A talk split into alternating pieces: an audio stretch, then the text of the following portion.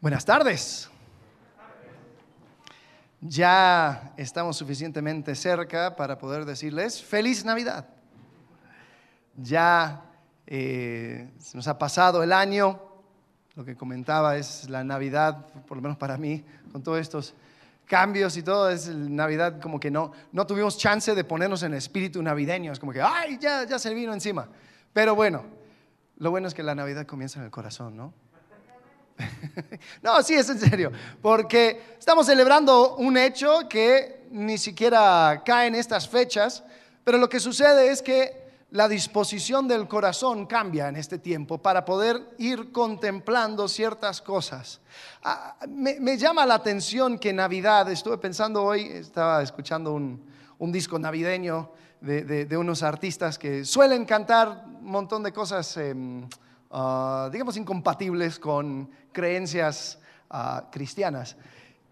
¿Y cómo es que sacaron un, álbum navideño? Es, es como que el, el, último, la última época del año donde descaradamente recordamos y todos como que están de acuerdo que está bien recordar y hablar explícitamente acerca de Jesucristo viniendo y llegando y el pesebre y su amor y su poder y cómo es que Él reina. Y gente que quizás en todo el año no está en su mente, pero hay una semana y media donde andan exaltando a Cristo.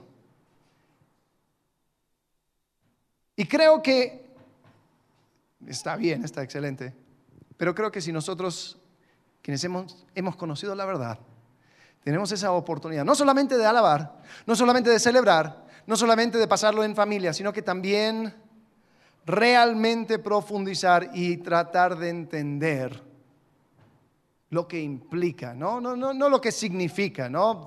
Cada película, ¿cuál es el, significado verdadero de Navidad? Eh, no, yo quiero explorar contigo hoy cuál es la implicación verdadera de la Navidad. ¿Qué es lo que implica la Navidad? ¿Qué es lo que revela la Navidad? Ya hemos leído algunos pasajes, eh, profecías, eh, la historia tanto de Juan el Bautista como la llegada de Jesucristo. Eh, y son pasajes que tal vez nosotros lo hemos escuchado cada año, por lo menos en alguna junta, sea familiar o de iglesia, se lee. Y, bueno, vamos a volver a leerlo en Lucas capítulo 2, pero vamos a adelantar ya las partes que aparecen en, los dibujitos animados, en la, parte que, aparece en, el cuento y el relato. Vamos a saltar a versículo 21. Esto es después de que Jesús nace y es cuando le llevan y le presentan al templo eh, para circuncidar. Yo creo que por eso no aparecen los, las especiales de animación, pero eh, algo interesante sucede en el templo. Versículo 21 dice, cumplidos los ocho días para circuncidar al niño, le pusieron por nombre Jesús, el cual le había sido puesto por el ángel antes de que fuese concebido. Y cuando se cumplieron los días de la purificación de ellos, conforme a la ley de Moisés, le trajeron a Jerusalén para presentarle al Señor. Como está escrito en la ley del Señor, todo varón que abriere la matriz será llamado santo al Señor. Y para ofrecer, conforme a lo que se dice en la ley del Señor, un par de tórtolas o dos palominos. Algo interesante aquí es que eh, el sacrificio de un par de tórtolas o dos palominos era una excepción para los pobres, si no había dinero como para un becerro, para, no me acuerdo bien cuál era la, original, si no había dinero, decía, bueno, no te preocupes, puedes eh, ofrecer dos tórtolas. Y me llama la atención, eh, José y María no eran de una condición económica suficientemente estable como para dar eh, el sacrificio que indica, sino que van por la opción de pobres. Versículo 25 dice, aquí había en Jerusalén un hombre llamado Simeón.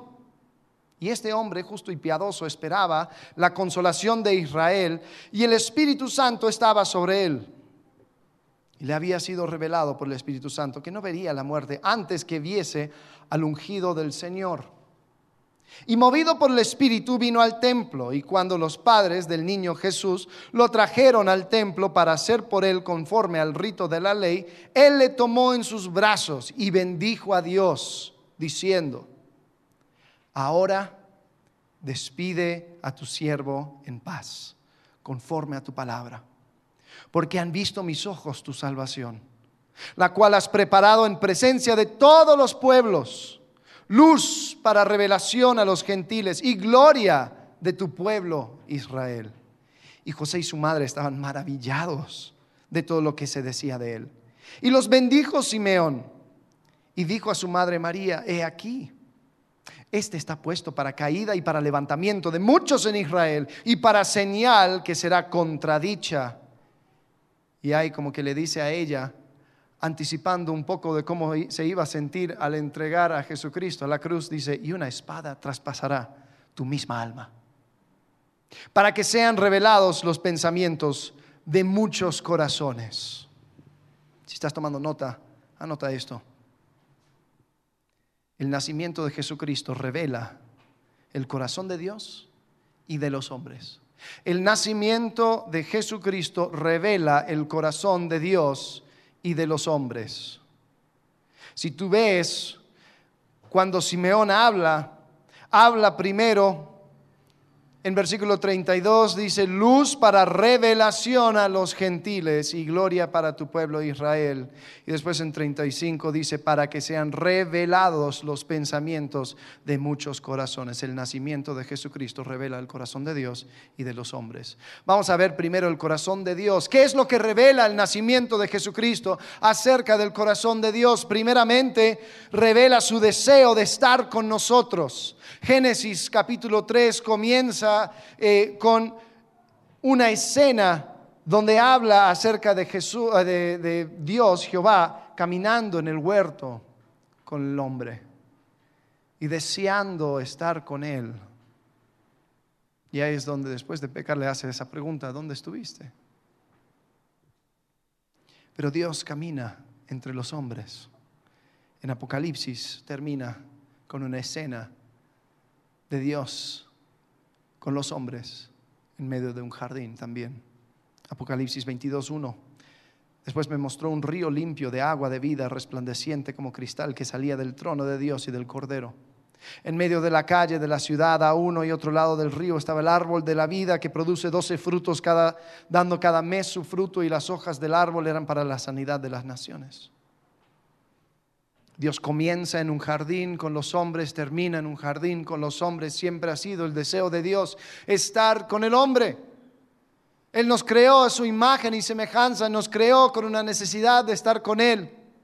Obviamente entendemos que el pecado les fue alejando al hombre de Dios. Pero Dios siempre ha estado clamando y deseando que el hombre estuviera con Él. Pero el hombre fracasa. Fracasa y fracasa y fracasa y fracasa. Y cuando fracasa la humanidad en la torre de Babel, la próxima escena encontramos a un hombre que Dios escogió de muchos y dice, yo te voy a levantar a ti, haré de ti una gran nación, yo voy a hacer que todo el mundo me conozca por medio de ti y por medio de tu simiente serán bendecidas todas las naciones de la tierra. Entonces enfoca su atención en el pueblo de Israel. Y les da una tierra, curiosamente una tierra que está justo en medio de los imperios enormes de ese tiempo, donde cualquier persona que tuviera que pasar de un imperio a otro, tuviera que pasar por medio de estos israelitas extraños, que no sirven los mismos dioses, que no siguen eh, la misma forma de las demás naciones, sino que ellos sirven a Jehová. Sin embargo, ellos fracasaron. Y fracasaron de tal forma que se dividió el reino. Ahora al norte están los, está Israel, al sur Judá. Su fracaso fue tan profunda a Israel de que Dios hace que permite que Asiria llega y les tome cautivos para nunca más volver. Y Judá pudiendo haber aprendido de la lección, no aprenden y son llevados por Babilonia a otro lugar, desterrados de su país, de entre su familia por 70 años. Sin embargo, otra cosa que revela el nacimiento de Jesús eh, es no solamente el deseo de Dios de estar con nosotros, sino, sino su compromiso con la humanidad. Porque cuando Judá estaba siendo deportado, habían algunos que decían, Dios se ha olvidado de nosotros. Ya a Dios no le importa. Isaías 49, versículo 14. Pero Sión dijo, me dejó Jehová y el Señor se olvidó de mí. Y Jehová responde en versículo 15, dice, ¿se olvidará la mujer de lo que dio a luz para dejar de compadecerse del hijo, de su vientre? La pregunta es retórica. Obviamente no. Pero Jehová dice, aunque olvide ella, yo nunca me olvidaré de ti. Y Dios estaba comprometido con la humanidad de tal forma que aún por medio del fracaso de la humanidad, Él escogiendo un pueblo para levantar. Aún el fracaso de ese pueblo haciendo que ellos no eran la luz que necesitaba el mundo. Aún en su desobediencia les protegió. Yo voy a ser fiel a mi promesa. Yo voy a ser fiel a mi promesa. Porque estoy comprometido con la humanidad. Ahora, podría haber hecho así como hizo con Noé. Ok, a ver, voy a escoger a alguien, lo voy a poner en el barco. Vamos a hacer humanidad 2.0. Ya cuando humanidad 2.0 no funciona, vamos a intentar con 3, 4, 5 y ahí le seguimos, ¿no? Pero no. Aún en el quebranto, aún a pesar de la infidelidad de la humanidad, el hecho de que existe un punto en el tiempo donde Jehová envía a su Hijo, tomar forma, carne y hueso, y nacer, revela su compromiso con la humanidad. ¿Qué más revela el nacimiento de Jesucristo? Bueno, revela la iniciativa de Jehová. Primera de Juan 4:19 dice, nosotros le amamos a Él porque Él nos amó primero.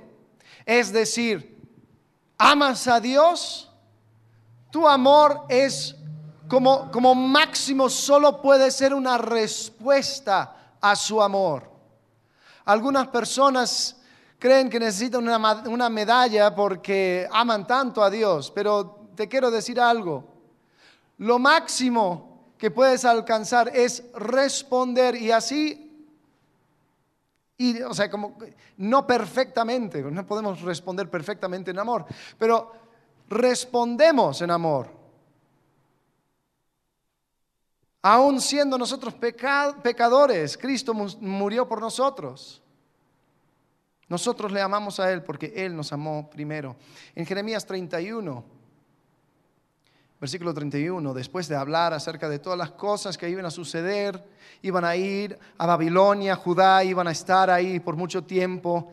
En versículo 31 dice, he aquí que vienen días, dice Jehová, en los cuales haré nuevo pacto con la casa de Israel y la casa de Judá.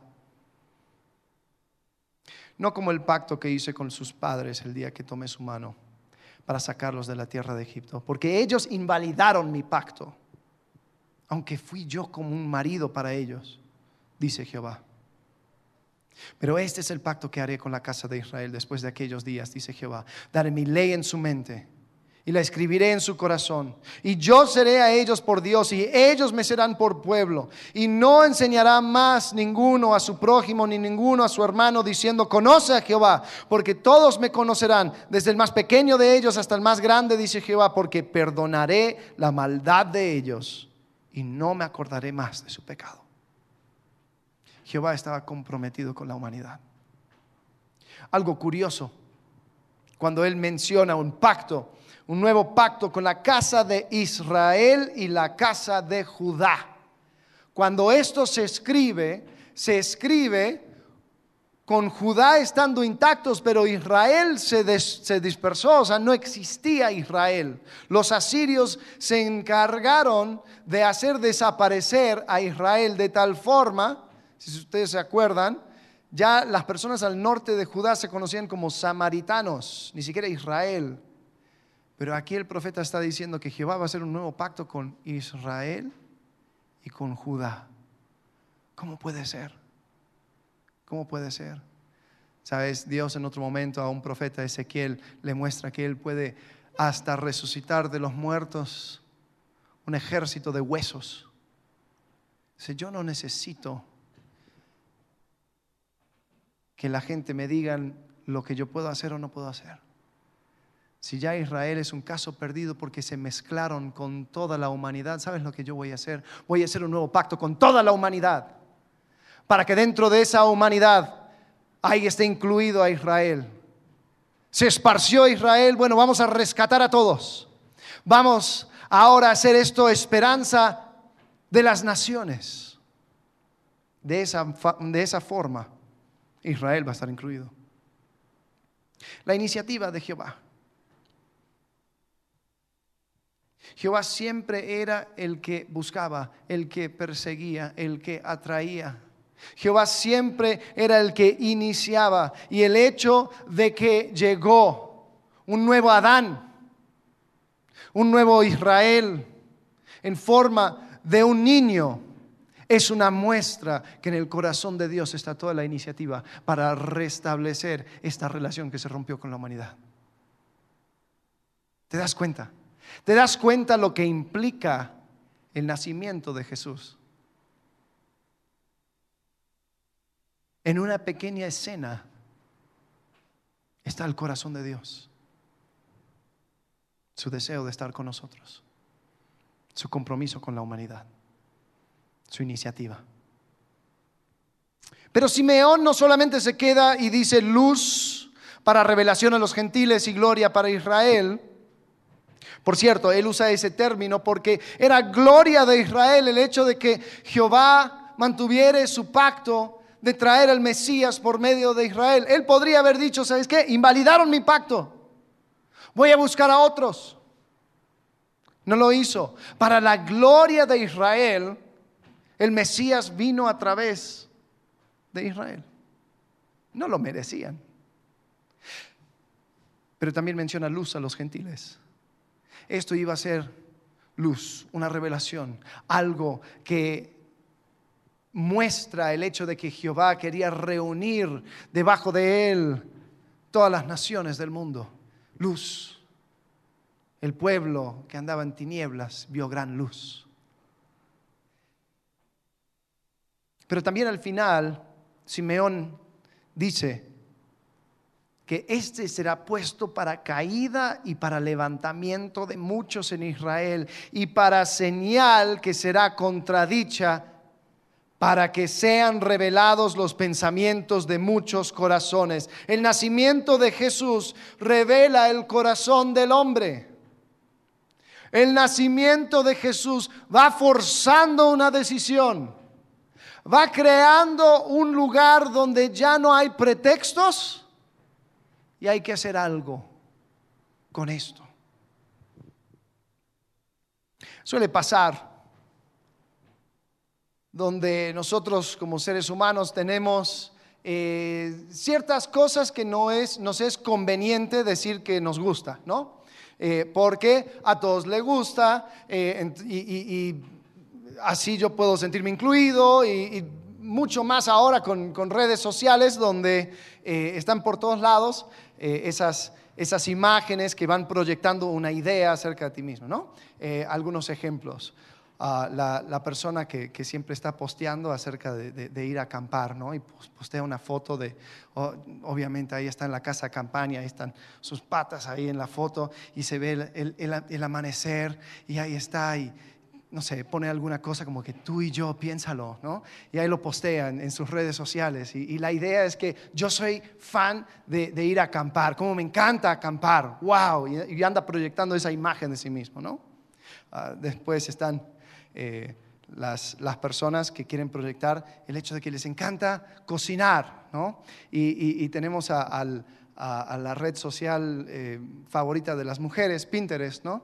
Y, las mujeres ahí andan y crean todas sus, sus, tablas con sus recetas y cuanto más complicado mejor y dicen, wow, mira esto, esto es una emulsión de pierna de cerdo con piña frita y lo que sea, ¿no? Y ahí lo tienen y dicen, sí, algún día yo voy a hacer esto, yo voy a hacer, oh, no puedo esperar las fiestas para poder hacer todas estas recetas, o, lo van coleccionando, ¿no? En su, en su cocina. Ahí tienen todas las recetas complicadas que, que podrían imaginarse, elaboradas. Y nos gusta proyectar eso porque dice algo acerca de nosotros. ¿O qué tal el, muchacho culto que dice, hoy si no, me encanta el café, ¿no? El café, pero solamente de altura, ¿eh? Por favor. Y solamente de Veracruz o, de algún lado así, un microlote, ¿no? Que se puede hacer y solamente con una máquina muy especial que solamente se puede conseguir en Alemania, porque yo aquí soy muy así de, con el café y leo mis libros, ¿no? O sea, yo, no, yo leo Miguel de Cervantes, pero no Don Quijote, los, los otros que nadie sabe. Esas las tengo, esas las leo. Y cuando llega la oportunidad, como que van mostrando sus colores. Oye, vamos a ir a acampar este fin de semana. Ah, sí. ¿Dónde? ¿Y está cuánto? Ah, está lejos, ¿no? Es que yo necesito dramamine. Y, es, y la verdad va a ser frío, ¿no? No, no, no. Y, cuando se pone en la casa de campaña es, es bien duro, ¿no? Y yo, es que yo no duermo bien. Mira, mejor saca fotos y después me lo mandas, así yo lo posteo, ¿no? O la persona que tiene sus recetas. Ya llegaron las fiestas, estamos a cuatro días de Navidad. ¿Quién está ya sacando sus recetas? Algunos sí, pero otros andan buscando qué se puede conseguir por Uber Eats, ¿no? Y ahí vamos a ir viendo.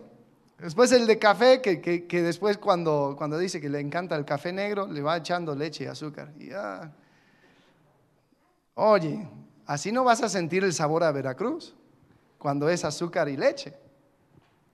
El punto es El punto no tiene nada que ver con acampar. El punto tiene que ver con que somos seres que nos gusta proyectar algo, pero cuando llega el momento decisivo, mostramos realmente quiénes somos, porque ya se nos quita todas las excusas. Ya no tenemos pretexto.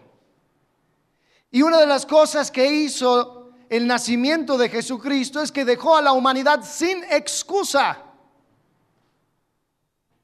En Deuteronomio capítulo 30, versículo 11, dice, porque este mandamiento, es Moisés hablando acerca de la ley, este mandamiento que yo te ordeno hoy no es demasiado difícil para ti ni está lejos, no está en el cielo, para que digas, ah, ¿quién subirá por nosotros al cielo? Y nos lo traerá y nos lo hará oír para que lo cumplamos.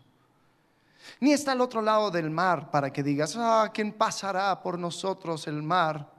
Para que nos lo traiga y nos lo haga oír a fin de que lo cumplamos, porque muy cerca está de ti esta palabra, en tu boca y en tu corazón, para que la cumplas. Ahora, esto era Moisés hablando acerca de la ley, la cual no lo cumplieron. Pero el apóstol Pablo toma este pasaje en Romanos capítulo 10 y habla en términos de Cristo. Romanos 10:5 dice, porque de la justicia que es por la ley, Moisés escribe así, el hombre que haga estas cosas vivirá por ellas. Pero la justicia que es por la fe dice así, no digas en tu corazón, ¿quién subirá al cielo? Esto es para traer abajo a Cristo. O ¿quién descenderá al abismo? Esto es para hacer subir a Cristo de entre los muertos. Mas ¿qué dice? Cerca de ti está la palabra en tu boca y en tu corazón esta es la palabra de fe que predicamos, que si confesares con tu boca que Jesús es el Señor y creyeres en tu corazón que Dios le levantó de los muertos, serás salvo. Y lo que hace ahí es que quita cualquier excusa. Oh, Jehová está muy lejos, como me encantaría estar en su presencia, como me encantaría estar más cerca de Dios. Oh, pero yo aquí estoy, sí, tú aquí estás y Cristo también. Y el hecho de que existe un pesebre con Jesús rompe cualquier excusa de la humanidad de acercarse a Dios, porque Dios se acercó a nosotros. Entonces podemos proyectar todo el día que sí somos seres tan espirituales y que, oh, si solamente tuviera más tiempo, si solamente podría comprender, si solamente, solamente, solamente rompe todas las excusas con el nacimiento de Jesús. El apóstol Pablo dice, Jesús ya no está, o sea, no es que está en el cielo, un ser efímero, no se le puede alcanzar, no se puede entender. No está en el abismo, porque sí, Él murió, pero Él resucitó. Por lo tanto, está muy cerca de ti. Si confesares con tu boca que Jesús es el Señor y creyeres en tu corazón que Dios levantó a los muertos, serás salvo. La única razón por la cual una persona pueda rechazar a Cristo es porque todavía anda agarrado de sus excusas baratas, porque Cristo está muy cerca. Después están las personas que tienen la excusa de que es que no me entiendes. Quieres alejarte de las personas con tres palabras, diles eso, no me entiendes. Tú no sabes lo que yo he pasado. Tú no comprendes mi dolor. ¿Tú quién eres para decirme esto? Si tú no has vivido mi vida, no me entiendes. Me llama la atención de que Jesús, o sea, si, creemos que Jesús es Dios, de que el Cordero fue preparado desde, desde antes de la fundación de la tierra, significa que como que Jesús tuvo mucho tiempo, Dios, la Trinidad, tuvo mucho tiempo como para pensar en quién iban a ser, ¿no? O sea, para escoger a esa María, José, podría haber escogido a un príncipe, podría haber escogido a un emperador, podría haber escogido quien sea y en cualquier momento de la historia. ¿Será que hay un propósito por el cual nació a María? Una, una chica casada con un hombre pobre, tan pobre que no podían pagar ni siquiera la, ofrenda tradicional, tuvieron que ir por la opción de los pobres cuando presentaron a Jesús. ¿Será que hay un propósito con eso? Y al escoger el tiempo, no escogieron los tiempos de David, de Salomón, donde los, israelitas estaban, wow, en su, en su punto máximo. No, escogieron cuando Israel era, se conocía como la esquina del imperio romano. Nadie quería estar en Judea. Habían algunas aldeas, algunos, algunos lugares que eran eh, ciudades eh, oficiales romanas, pero donde Jesús estaba, nadie quería estar. Hebreos 2.17, por lo cual debía ser en todo semejante a sus hermanos, para venir a ser misericordioso y fiel sumo sacerdote en lo que, Dios, lo que a Dios se refiere, para expiar los pecados del pueblo. Pues en cuanto él mismo padeció siendo tentado, es poderoso para socorrer a los que son tentados. En, unos versículos antes, en Hebreos 2, dice que no se avergüenza de llamarnos hermanos. Jesús te entiende. Jesús comprende tu situación. Jesús creció en un ambiente, primero de la condición de su nacimiento, ¿no? o sea, rechazado por todos. Oye, vas a tener un bebé, María. mira, necesito que bajes al garage eh, porque no hay espacio. Em, después, las condiciones en las cuales creció. Creció bajo el yugo romano, en una dinámica donde constantemente estaba siendo recordado de que él, como parte del pueblo judío, era inferior. Además, creció siempre alrededor del rumor de que, su, de que, de que, la, de que María pues, no era la virgencita que decía ser. Había un rumor entre los rabinos algunos años después de Jesús. Hasta le pusieron nombre al padre, dijeron que era un, soldado romano y llamaban a Jesús despectivamente Yeshua ben Pantera. Le llamaban, o sea, dijeron, había un tal Pantera, soldado romano, que ahí estuvo con María y como María no pudo decir otra cosa, digo, ay, el Espíritu Santo. ¿Te imaginas crecer con ese rumor alrededor de tu cabeza?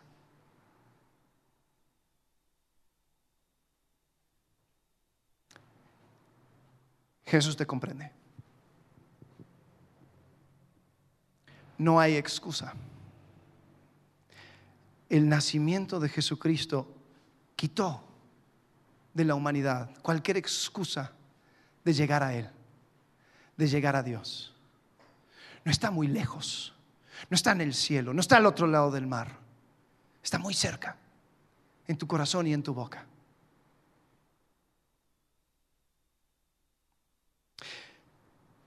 La llegada de Jesucristo también reveló las expectativas de la humanidad, en particular el pueblo judío.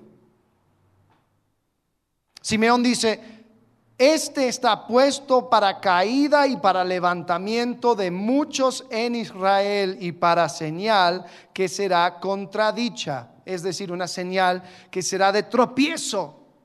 ¿Cómo que Jesús, que el Mesías, iba a llegar a un par de don nadies. ¿Cómo que el Mesías no iba a ser una, una fuerza política que iba a quitar de encima el yugo romano? ¿Qué me estás diciendo? Si el Mesías iba a venir, iba a venir pareciéndose a, no sé, Judas el martillo macabeo. Judas Macabeo había vivido unos cientos años antes de Cristo y él se levantó en contra de la fuerza del tiempo, los Seleucidas, el imperio de, ese lugar. Y ellos eran, eran, un montón de hermanos, padres de un sacerdote. Y se levantaron él y sus hermanos y, y pelearon y quitaron de encima esa eh, pueblo opresor, ese imperio dominante, y les quita encima y por primera vez en muchos años, Judá tiene su propio reino. Ay, eso se me hace un Mesías. Eh, así debería ser Mesías.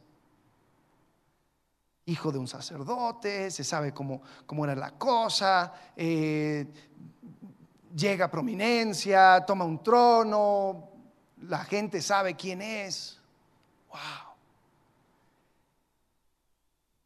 En varios momentos en la historia de Jesús hubo la oportunidad de, ser coronado rey. El pueblo quería coronarle rey. Jesús podría haber iniciado una guerra civil y tomado el trono, pero él se escapa. Él dice, yo no quiero nada que ver con eso. Será, será que el nacimiento de Jesús revela que el propósito de la llegada del Mesías no era solamente para una liberación política? ¿Será que las expectativas que tenían sobre el Mesías estaba totalmente errada? ¿Será que había algo mucho más importante al cual Dios quería apuntar? Yo creo que sí. Y la pregunta es, ¿cuáles son las expectativas que tú tienes acerca de Dios? Que el pesebre mata.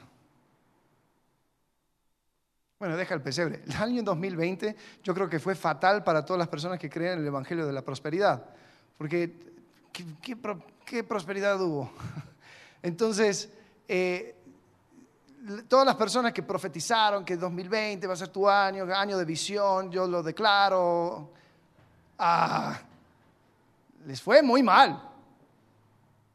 ¿Será que Dios existe para algo más que una muleta tuya y mía? ¿Será que el propósito de Dios, lo que Dios quiere para ti no es solamente lo físico? ¿Será que Él te quiere cerca de Él? ¿Que Él quiere entrar en una relación más profunda? que Él quiere liberarte del peso de pecado que tú y yo cargamos? ¿Será que hay algo que ver con una esperanza eterna? Yo creo que sí. ¿Y sabes lo que comienza a traer luz a esas expectativas? El nacimiento de Jesús.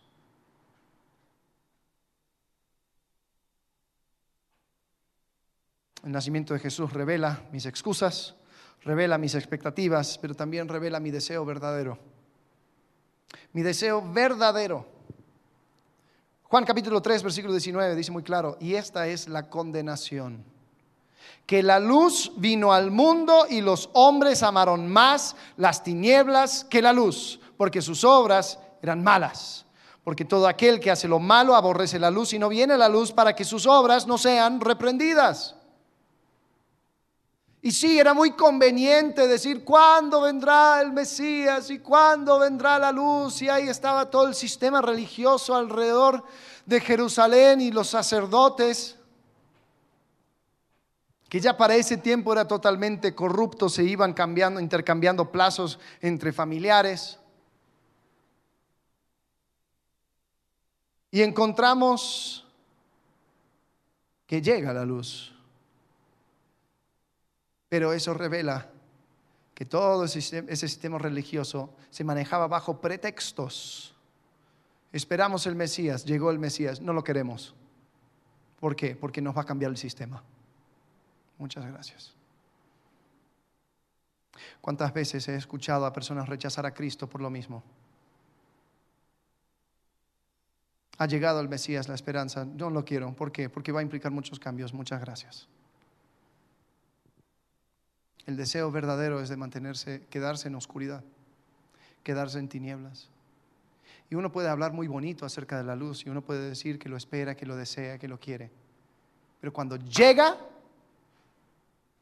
cuando tú lo ves carne y hueso descansando en un pesebre, ahí está.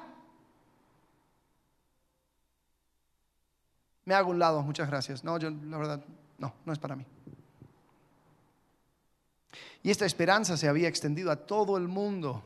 El apóstol Pablo, cuando él habla en Atenas, él habla a, personas que no habían escuchado acerca de Jesús, pero él dice, hey, Dios, habiendo pasado por alto los tiempos de esta ignorancia, ahora manda a todos los hombres en todo lugar que se arrepientan, por cuanto ha establecido un día en el cual juzgará al mundo con justicia por aquel varón a quien designó Jesús dando fe a todos con haberle levantado de los muertos.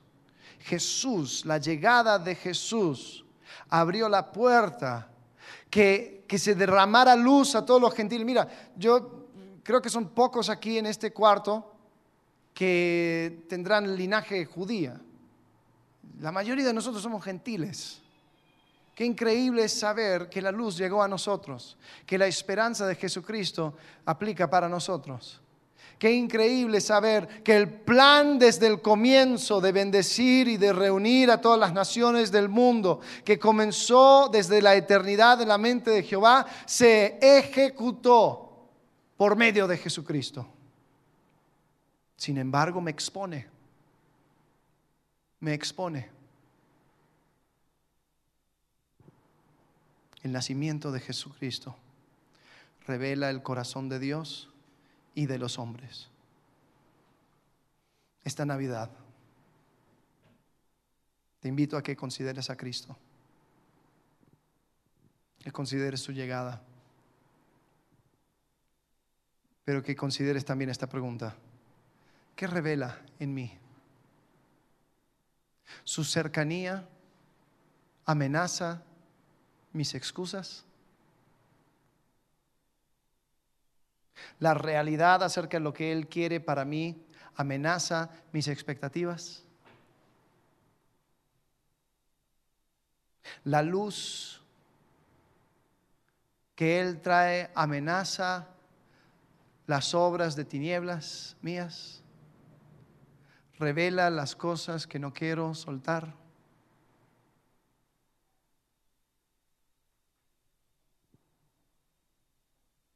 María este está puesto para caída y levantamiento de muchos en Israel y para señal que será contradicha, para que sean revelados los corazones o los pensamientos de muchos corazones. Que revela en ti el hecho de que Dios hizo todo, envió a Jesús, abrió la puerta se sacrificó. Él iba a ser el representante de la humanidad, ya que Adán no pudo, ya que ninguno del linaje de Abraham pudo, ya que el pueblo de Israel no pudo. Nadie pudo. Aquí el Cordero de Dios que quita los pecados del mundo. Él lo puso. ¿Qué vas a hacer con Jesús? Hay mucha especulación acerca de cómo va a ser un minuto después de que me muera. Creo que ese fue el título de un libro. Un minuto después que te mueras. Y algunos especulan y todo, dicen que hay preguntas que va a hacer Dios. Dios ¿Por qué debo dejarte entrar al cielo? Lo que sea. Y tú tienes que responder con la palabra clave. ¿no? Eh, acepté a Jesús en mi corazón como mi Señor y Salvador. Ah, no sé, no sé. A veces me pongo a imaginar y, creo que la, la pregunta, quizás va a ser una pregunta, pero la pregunta va a ser, ¿qué has hecho con Jesús? Te envié la respuesta al problema. Te envié mi hijo te lo envié de una forma que tú pudieras, o sea, que Él pudiera compadecer de ti, que tú te pudieras relacionar con Él, que tú pudieras entender lo que Él estaba diciendo. Te lo puse de una forma tan clara que era innegable su presencia por toda la historia. Es más, te cambié el calendario para que no haya duda cuando nació. ¿Qué hiciste? Y el hecho de que existe un pesebre en la historia mata mis excusas, mata mis pretextos, mata mis expectativas.